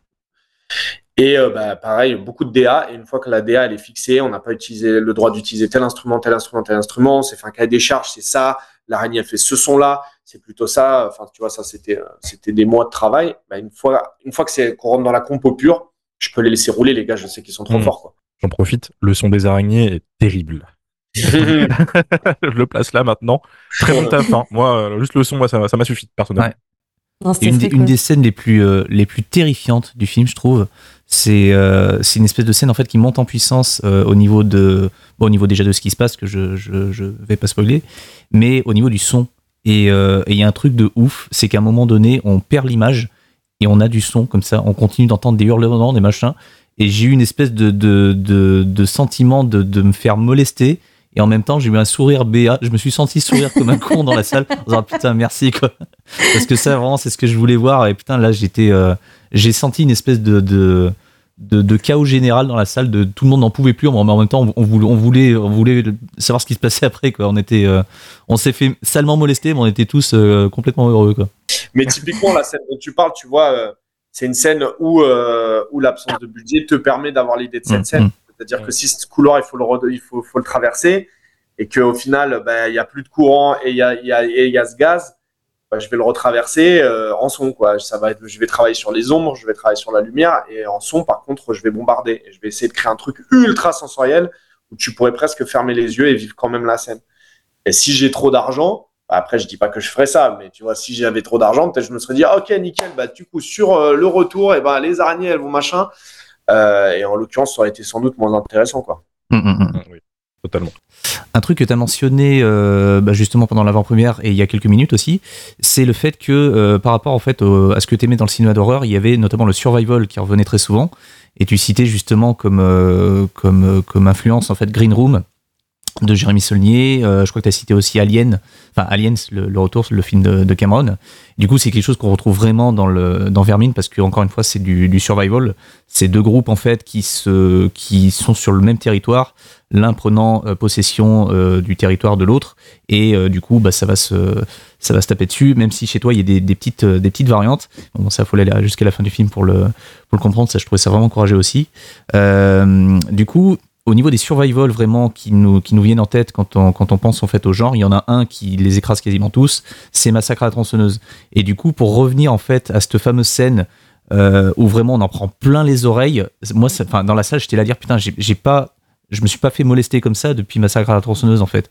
Et du coup, petite curiosité perso, je voulais savoir en fait quelle, euh, quelle, quelle, quelle relation en fait entretenait avec ce film? Est-ce que ça faisait partie de tes références ou pas?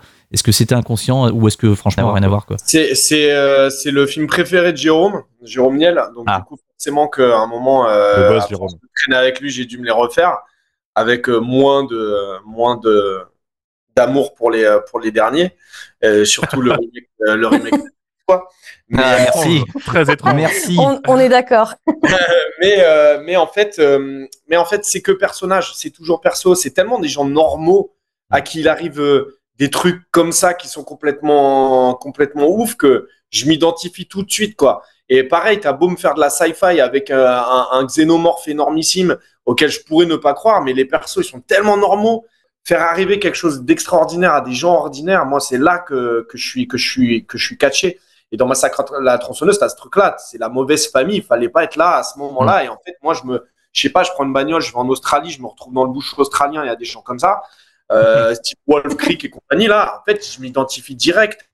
Et si que ton perso, c'est pas euh, euh, l'étudiant américain euh, blond beau gosse euh, qui a de l'oseille de fou et qui chope toutes les nanas et tout ça, bah, je vais m'identifier parce que j'adore les losers. J'en suis un moi-même et donc du coup dès que tu mets des persos un peu plus braves comme ça, je vais être là, je vais être à fond dedans. Et Massacre à la tronçonneuse, il a tout ça quoi. Et, et puis le film, il est tellement crado, il est tellement, il est sale, la la la la mif est sale et donc du coup en fait moi tu me salis, je je prends une douche en sortant de, de- J'aime trop quand mon corps il a pris aussi cher et c'est pour ça aussi des fois je parle d'Aronofsky. Moi, moi je sors de Requiem for a Dream, j'ai l'impression que c'est moi qui ai fait l'overdose quoi. Il y a- il y a- J'aime trop ça. Quand physiquement je vis le film, quand mon corps il a pris, je me dis bah voilà c'est ça. Ok ça coûte 15 balles, c'est ultra cher mais putain j'ai fait un roller coaster et j'ai vécu ce truc là à fond. J'ai- j'ai- J'aime trop ce cinéma et pour moi il n'est pas réservé aux blockbusters euh, qui ont 200 millions quoi. Hum, hum, hum. C'est ma relation à Massacre à la tronçonneuse quoi. Elle est très physique. Mais c'est aussi pour ça qu'on aime le cinéma. hein. C'est parce qu'on aime être euh, molesté, on aime vivre et tout en salle. Enfin, c'est pour ça qu'on va au cinéma. de fou, je suis tout à fait d'accord. C'est pour ça que tu as incroyable. le grand écran, tu as besoin du son, tu as besoin de tout ça et tu as besoin d'avoir les gens à côté de toi. Parce qu'en tout cas, moi, ce que j'ai trop adoré dans les projets de Vermine à gauche, à droite, c'est vraiment d'entendre les cris, d'entendre les rires, d'entendre les gens qui, de voir les gens qui s'agrippent et tout, euh, les groupes de quatre où ça fait les malins, ça veut faire euh, genre, mais en fait, ça, ça attraper le bras de son pote à côté, tu vois. Ça, je trouve ça trop bien, quoi. Tout à l'heure, on parlait du son et euh, notamment un point que j'ai beaucoup aimé, c'est la BO. Euh, comment tu as sélectionné les musiques? Et en deuxième question, ça c'est une question juste pour moi, est-ce que la BO va sortir en vinyle? Alors, euh, comme tu as vu, j'ai une mémoire immédiate de 5 secondes. Ouais, normalement, alors c'est, je te peut-être faire une énorme erreur en disant ça, mais on en discute avec euh, notre distributeur Tandem, qui ont envie de produits, euh, et moi je suis ultra vigilant sur, euh, je sais comment les gens ils sont fans de ça, ceux qui achètent donc la version collector, euh, le vinyle qui sortira avec, etc. J'aime beau les, beaux produits, c'est pour ça que j'étais aussi relou avec l'affiche du film, etc. Parce que tout ce qui englobe Vermine, pour moi, je dois le maîtriser aussi en DA. Donc du coup, c'est vraiment très précis, jusqu'à la, Nike TN qui a été offerte à- pendant les jeux concours et tout, où j'étais derrière pour dire, OK, alors faut changer ça et ça et ça. Ou l'affiche espagnole euh, qui doit sortir parce qu'ils veulent nous rajouter la plaga, je sais pas pourquoi. Et euh, la plaga, euh, la première propale qu'ils font, c'est des lettres en sang qui dégoulinent. Je fais, les gars, vous avez pas vu le film, vous avez pas quelque chose, quoi. Ça, c'est mes espagnols sur ça. Donc Ah oui. ça, la réponse est oui. Et pour ce qui est de, donc ça va, j'ai de la mémoire en fait. Mais euh, le travail de la BO, j'avais envie de mettre les, déjà une dans un premier temps les sons que j'écoute moi. Euh, j'écoute pas que de l'urbain, mais en l'occurrence euh, le, le- le rap que j'écoute moi. Euh, la culture urbaine euh, hip-hop est devenue la culture tout court pour moi. Sachant que j'allais faire un film de cinéma, j'allais accéder à la culture avec un grand C, euh, cette espèce d'énorme endroit où on peut voir du Spielberg, du, du Pieux, du Vermine, et, où tout le monde est là et c'est magnifique et tout le monde se retrouve. Et ben il fallait que j'amène ce que je pense pour moi est, est- devenu la, vraie culture, quoi. Enfin, fait partie de la vraie culture plutôt, pardon. Et je faisais un film euh, français indépendant. Donc du coup, j'avais à cœur d'avoir du rap français indépendant. Et euh, bah, c'est euh, c'est des énormes artistes comme Laylo, Osiris Jack, Benjamin Epps. Et, et je pensais pas que ça allait être aussi facile à nouveau de les avoir, mais les gars, ils sont, ils sont allés à fond dans le projet, ils ont kiffé le projet et tout. Donc c'était même pas une histoire d'argent, on discutait plutôt d'amour du projet, d'envie d'être là, etc. C'est pas des gars, à mon avis, qui ont trop, trop, trop besoin d'oseille, donc ça c'est cool. Mais en l'occurrence, euh, bah, ils, avaient, ils, ils étaient tous ils étaient tous en accord avec le fait de faire un produit comme ça qui allait, re- qui allait respirer en fait euh, toute une génération en fait. Et après voilà, le- les, les moments où je te mets de la zik, c'est un peu des chapitrages avec des bascules, donc Ouais. il fallait trouver le bon morceau de cet artiste avec les bonnes sonorités qui te permettaient de passer à, à, à, à l'autre step dans le film. Euh, et voilà, et je la, la plupart ils étaient notés déjà au scénario. Le générique avec Laylo, c'est marqué pro Laylo, et après tac tac tac, il se passe tout ça avec les araignées, et après que tout, euh, on a Caleb euh, dans l'épicerie quoi. Une Mathieu petite question aussi sur le sur le, le, le cinéma de genre français euh, au sens large, parce que en vrai, je crois que tu, tu dois être le deuxième réalisateur en fait qu'on interviewe dans, dans Jumpscare. Euh, le précédent c'était bah, c'était Mathieu Turi, euh, qui en off nous disait putain, faut aller voir Vermine, Vermine c'est trop bien et tout. Euh, mais du coup, euh, étant donné que tu arrives un petit peu en queue de comète d'une bonne grosse série en fait de, de de films de genre français et qui sont même tous, enfin que moi en tout cas j'ai trouvé très réussi. Euh, la, la question c'est est-ce que en fait vous vous vous voyez un petit peu les œuvres des, des uns et des autres? Est-ce que vous, enfin est-ce que toi tu suis ça euh, de ton côté aussi? Ou est-ce que vraiment le t'étais en mode euh, vermine vermine vermine et puis euh, et puis je rattraperai le reste le reste plus tard quoi? il y a plusieurs choses à savoir me concernant. C'est que de ma vie, j'ai beaucoup plus fait des films que j'en ai maté, que euh, bah, tout mon parcours et mon éducation et machin font que euh, j'ai jamais eu euh, le lecteur DVD avec les 1000 DVD, je mate tout. Ça, vraiment, pour le coup, c'est le cas de Flo. Et donc, c'est pour ça que c'est très cool d'avoir bossé avec lui. Mais j'étais tout le temps dehors avec une caméra et avec mes potes, en fait. J'adorais le craft, le fait de faire. Mm. Et du coup, bah, je suis en train de pallier à tout ça maintenant. Hein. Je- chaque fois que je mate un film qui est vraiment qui me transporte, je me prends des notes et tout, tellement c'est important. Mais ça, je me rends compte sur le tard de comment c'est important d'aller voir le dernier Scorsese et tout ça, tu vois, parce que j'ai pas le réflexe en fait. J'ai pas le réflexe de je vais prendre une leçon de cinéma. Pour moi, la leçon, c'est de faire et après de moi-même monter et de me rendre compte ah ça ça marche pas, ça marche pas et donc je fais un peu tout seul. Ça a des bons côtés, des côtés négatifs. Le bon côté, c'est que ça peut me, ça me permet de ben, euh, de développer mon propre style où euh, voilà je suis pas j'ai pas l'impression d'être trop influencé à gauche à droite et de développer quelque chose qui, me- qui me ressemble. Donc ma relation elle est un peu comme ça. C'est à dire que je suis vraiment les coordonnées sont les plus mal chaussées avec moi tu vois le réalisateur qui euh, le film c'est moi quoi. Euh, par chance pour ce qui est du genre euh, cette team française a un peu fait les mêmes festoches. On, est- on s'est retrouvé à Sitges on s'est retrouvé à Strasbourg on s'est retrouvé au PIF à truc au machin. Et du coup ben, j'ai pu les mater là-bas et du coup, bah, c'est trop intéressant en fait de voir pff, la- le, le- le- le gap qu'il y a entre Acide, Règne Animal, euh, Gueule Noire, Vincent doit mourir, et moi qui arrive, comme tu dis, euh, à la fin. Il y a un truc, ils, sont- ils sont tellement tous différents. Et personne n'a eu la même éducation cinématographique. Personne n'a le même. De ce que j'ai capté, Mathieu, c'est un die-hard fan de films d'horreur et tout, avec une culture de cinéma de C'est un malade. gros malade, lui. Ouais. Euh, tu vois Vincent doit mourir, t'as un truc où le gars en fait c'est un putain d'auteur qui fait ça sur le tard, c'est un vrai euh, c'est un vrai gars dur, euh, tu vois, euh, avec sa bière, qui arrive en festoche avec toutes ses bagouses et son pote Karim et tout, et, et il te, il te balance le film, et tu dis le prochain ça peut être complètement autre chose, il peut me faire une comédie avec Poulvord et tout que ça me surprendrait pas. Le règne animal c'est la même. On a vu ce qu'il a fait avant. Après il y a vraiment de grandes chances qu'ils se disent pas je vais rajouter du fantastique. Euh, et bon, euh, euh, et pour Acide, on avait vu ce qu'il a fait avec la nuée. Je pense qu'il a, il a, il- c'est, il- ça lui, ça lui est, ça lui est très à cœur, ça lui porte très à cœur, ça lui porte très à cœur. Ça lui tient à cœur. Ah, ça lui Ouais. tient à cœur. Ouais, je, je suis pas français. pas sûr, j'étais pas sûr non plus. Je suis en France depuis un an. T'inquiète pas, t'inquiète pas. Euh, je viens d'Europe de l'Est, et c'était un long voyage. Il y a aucun problème. Non, et, et tu te doutes qu'il garder ces histoires qui sont euh, très autorisantes, très, euh, très centrées sur les personnages, sur ce que je raconte, sur le propos social, sur l'être humain. Et je vais te rajouter ces petites doses de fantastique en fonction du budget qu'il a. Franchement, quand je l'ai vu à CJS, euh, je me suis dit, il y a, y a quand même deux, trois scènes où tu fais, oh, enfin, il a pas à rougir s'il va aux States, à mon avis, tu vois. Hmm. Euh, donc du coup, il y a, y, y a- de tout. Et moi, j'arrive avec mon truc où non, je suis pas influencé par eux. Euh, bien sûr que j'ai vu les Titans et compagnie, mais j'ai pas l'impression de correspondre à ce truc-là parce que il y a ce côté fémis et tout qui marche très bien et que, les nanas font très bien. Je dis les nanas parce que je mets euh, Farja et, et, euh, et euh, euh, je les mets dans, le, dans ce truc-là, un peu, euh, un peu euh, ouais, euh, féministe, très arty, très, euh, où elles sont trop fortes là-dedans. Et moi, je, serais nul si je faisais ça. Donc, du coup, je me dis, ouais, moi, je dis divertissement, je dis vibrer, euh, truc, machin, parce que c'est c'est le cinéma que j'aurais aimé voir et tout, mais euh, avoir du tout d'influence de ce qui se fait en France parce que euh, ça va tellement dans tous les sens et c'est trop cool que du coup, je saurais même pas où piocher, quoi. Donc, euh, même quand je regarde des films ricains, en fait, je sais pas où piocher. Juste, en fait, malgré moi, il y a Alien, malgré moi, il y a Green Room, malgré moi, il y a ça.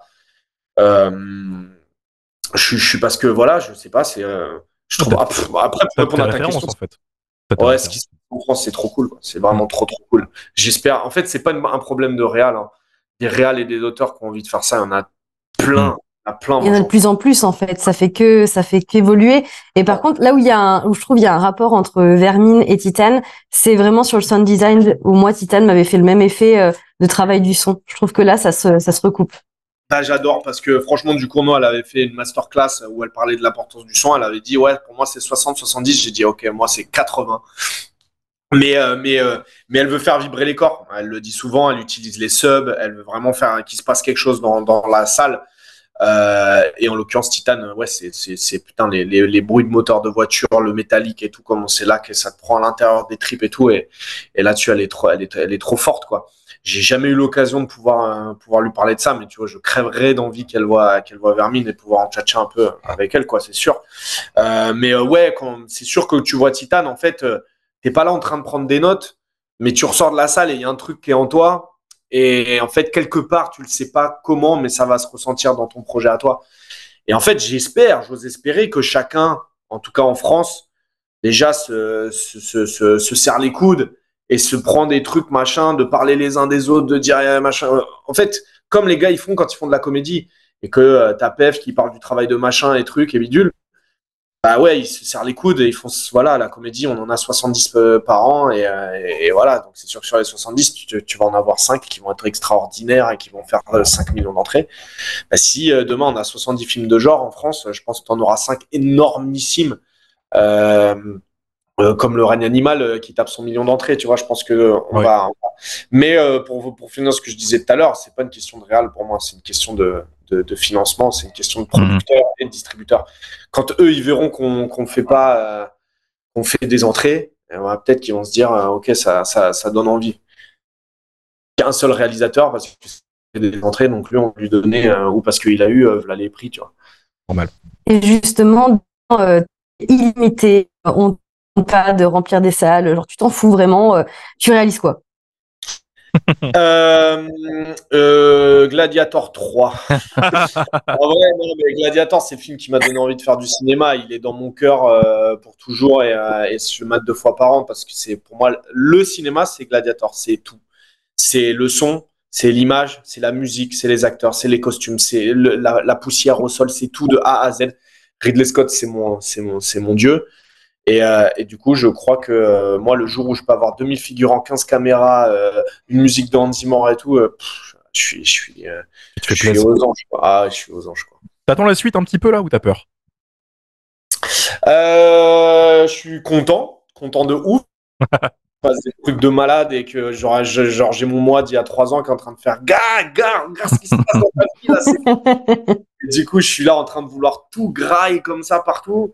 J'adore. Euh, euh, je suis Euh, le film n'est pas encore sorti, donc je sais pas si je fais euh, 10 000 entrées. En fait, il y a zéro stress parce que personne n'a vu, tout le monde Oui, s'en fout. c'est le Moi, stress. je crape et fin. Euh, si je fais euh, 300 millions d'entrées, euh, il y aura un truc de ah ok bon bah le premier était bien, hein, qu'est-ce qu'il va nous faire ensuite? Et là je vais stresser de ouf. La sueur. Euh, ah ouais. Mais euh, mais voilà, euh, enfin, je suis tellement bien entouré, tu vois. Je sais que je vais bosser avec ma team quoi qu'il. Si je fais un film aux États-Unis, un film en France, quoi qu'il arrive, il y a ma team qui est là avec moi. Euh, je fais mes films quoi qu'il arrive avec ma post-prod en France. Je, je garde ce truc que j'ai de mes courts-métrages, il n'y a rien qui bouge. Donc du coup, à partir de ce moment-là, je, je fais mes, je fais mes films avec ma MIF et donc du coup, euh, du coup, ça roule. Faut juste que je me fasse confiance. Je continue d'écrire avec Flo, donc pareil, tout va bien, on est sur la même longueur d'onde, on, roule. faut juste que je sois sûr de ce que je raconte, de mon propos, d'avoir autant dans le corps et dans le cœur que j'avais à, cœur de parler de la banlieue euh, dans, dans Vermine. Euh, comme la banlieue, moi, pour l'instant, j'ai la sensation d'avoir dit ce que j'avais à dire. J'ai pas envie d'en faire mon fond de commerce. Je veux avancer, je veux aller étudier d'autres univers, d'autres genres, d'autres personnages, d'autres décors. Euh, bah, je, il faut que ça me tienne autant à cœur euh, Ouais. que, que parler de, de ce que j'ai vécu euh, toute mon Euh, enfance. normal, un film, tu donnes quasiment un an de ta vie en fait à un film, donc c'est normal. Ah ouais. Ouais. Ah ouais, c'est- Minimum. C'est C'est c'est ça, minimum, minimum. Vermine, c'était un, un cas rapide, mais ça peut aller beaucoup plus c'est loin. un cas à part, ouais, ouais, mais c'est vrai que entre le pff, la post-production, c'est un truc, c'est tellement euh, Ouais. ton projet. Mon âme est aspirée. Écoute, c'était la dernière question. Merci à toi. Merci à toi Merci de ton beaucoup. temps. merci.